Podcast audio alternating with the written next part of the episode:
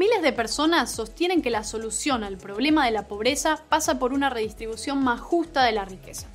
Esta tendencia es lo que Ludwig von Mises llamó el dogma de Montaigne. Michel de Montaigne, filósofo del siglo XVI, escribió en su momento que no se saca provecho para uno sin perjuicio para otro.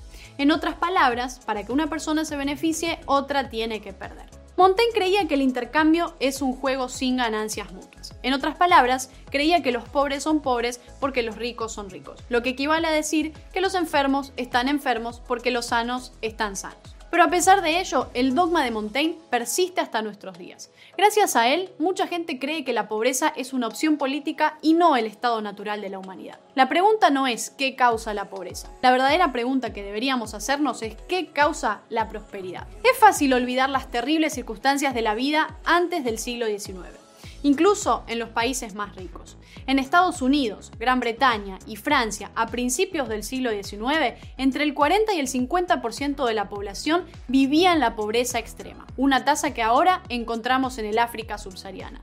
Desde 1820, el Producto Interno Bruto per cápita en el mundo occidental se ha multiplicado más de 15 veces. La tasa de pobreza mundial se ha reducido del 94% a menos del 11%.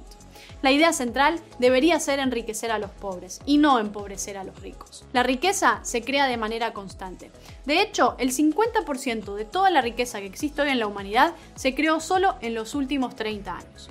La riqueza no tiene límites ni fronteras. La riqueza puede ser y es creada. Solo bajo un sistema económico de libertad, apertura y capitalismo, los más pobres podrán crear riqueza y salir de la pobreza.